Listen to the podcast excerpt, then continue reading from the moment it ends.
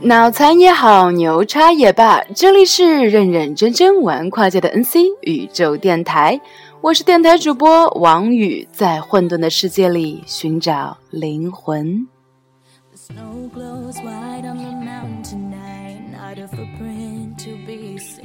据说三月八号的前一天是女生节，然后微博上就是各种对于迪士尼动画片《冰雪奇缘》的评论。因为早前有人说这是迪士尼温柔公主的逆袭，他们终于从娇艳的公主形象成长为拥有自由意志的公主，而且可以运用自身的能力，并且控制自己的情绪。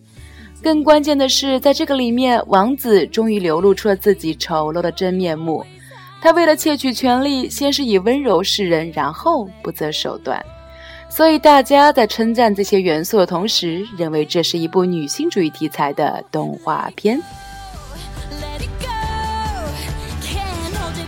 有的时候呢，我们认为动画片是给小朋友看的，但是很多时候我们成年人也是很喜欢看，因为总能在里面找到自己内心最柔软的东西，总是能够在故事里面有所收获。就像叶芝写的《爱尔兰的薄暮》，里面记载的是爱尔兰的民间故事，但是这是他们奠定了爱尔兰的价值观。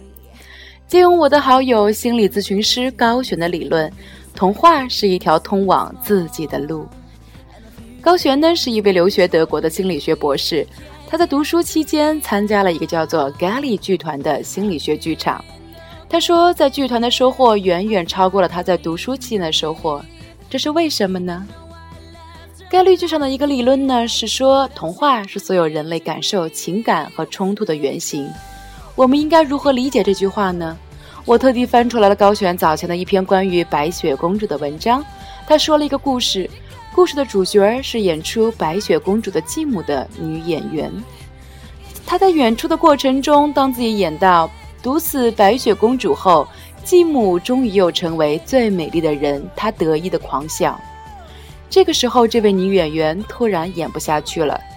因为当她把自己投入到这个角色的时候，她内心真正的感受被调动了出来。她在体验自己的内心那个不愿意承认，但是却又十分强烈的嫉妒心，这让她很害怕。其实，我们每个人的心里都住着一个天使，还有一个魔鬼。天使总是那个天使，而魔鬼的面庞则是多种多样。有的时候他是嫉妒，有的时候他是恐惧，有的时候他是虚荣，有的时候他是软弱。他们住在我们每一个人的心里，只是有的人能够小心的控制他们，而有的人则是被他们牢牢的掌握了自己的情绪。这些角色呢，在每一个剧本里都会有所体现，但是童话毕竟是带给人来成长的大树，所以呢，我们的主角都会在里面有所成长，战胜自己的性格缺点。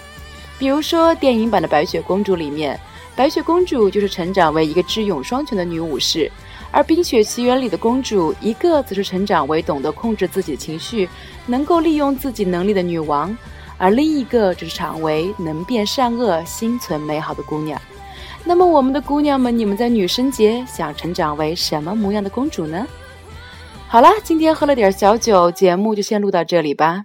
关于高璇，大家可以关注她的豆瓣。雪儿，